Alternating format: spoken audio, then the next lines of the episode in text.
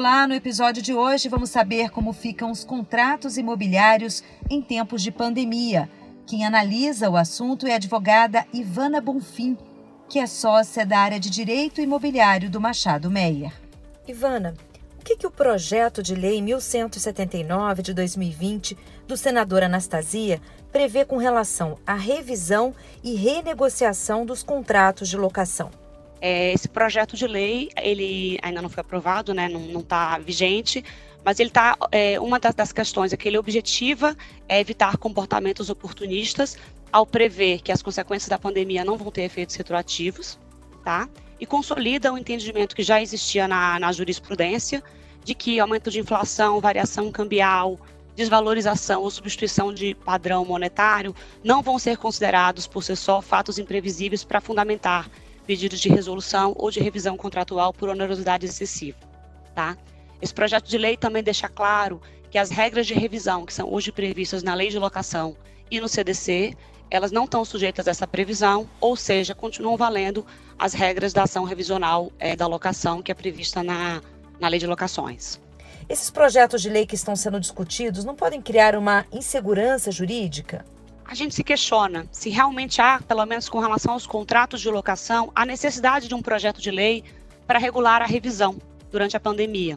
Será que as normas que, estão, que já existem hoje no Código Civil e na Lei de Locação não seriam suficientes? Como bem já explicou aí o Elton, a gente já tem a previsão no Código Civil da teoria da imprevisão. Será que essa previsão ela já não é suficiente para poder restabelecer é, o reequilíbrio econômico dessa relação contratual?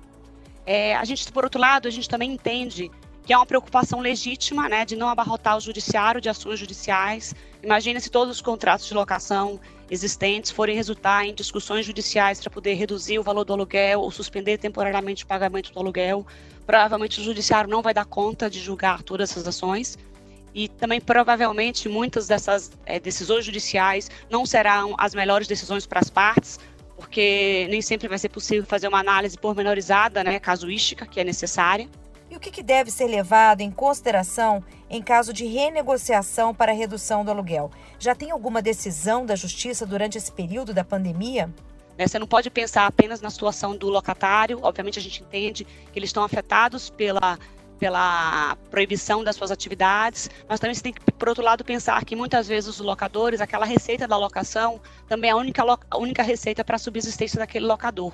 Então, assim, obviamente, cada caso tem que ser analisado com cuidado, né? Analisando é, particularmente as circunstâncias daquele contrato de locação e o quanto aquela atividade econômica foi afetada pelas é, determinações de bloqueio das atividades aí do poder público. Ainda não tem uma uniformidade de decisões, são decisões de primeira instância, tá? Às vezes decisões apenas em caráter liminar, então a gente ainda não sabe efetivamente qual vai ser a decisão final é, com relação a isso, a gente ainda não tem como ter um parâmetro mais objetivo de como é que está a jurisprudência. E nas locações não residenciais, é, é, mais comum aparecer esse percentual de redução de 50% do valor da locação, mas muito aí de ser uma decisão salomônica de, de dividir os prejuízos entre as partes. Não tem nenhum parâmetro objetivo para se determinar por que realmente 50% naquele caso concreto.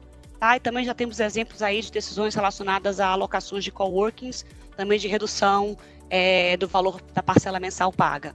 E quais os cuidados que a gente deve tomar na renegociação dos contratos? Primeiramente, assim, cada parte tem que entender qual é a sua intenção é, resolução do contrato ou a renegociação dos valores dos encargos.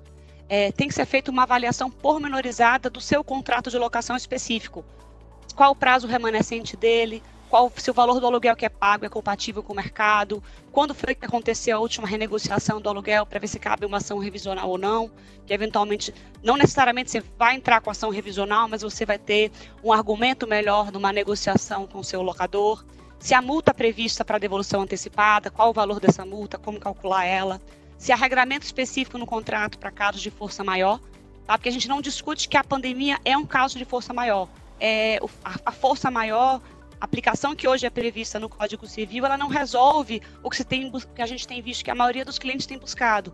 A ideia não é simplesmente não pagar a indenização, a indenização decorrente dos danos causados pela pandemia, mas é, efetivamente, às vezes criar um suspiro, né, de uma redução temporária do valor do aluguel ou o não pagamento do aluguel é, temporariamente, para que as partes consigam retomar as suas atividades econômicas e cumprir é, com as suas obrigações contratuais. Você ouviu o comentário de Ivana Bonfim, que é sócia da área de Direito Imobiliário do Machado Meyer.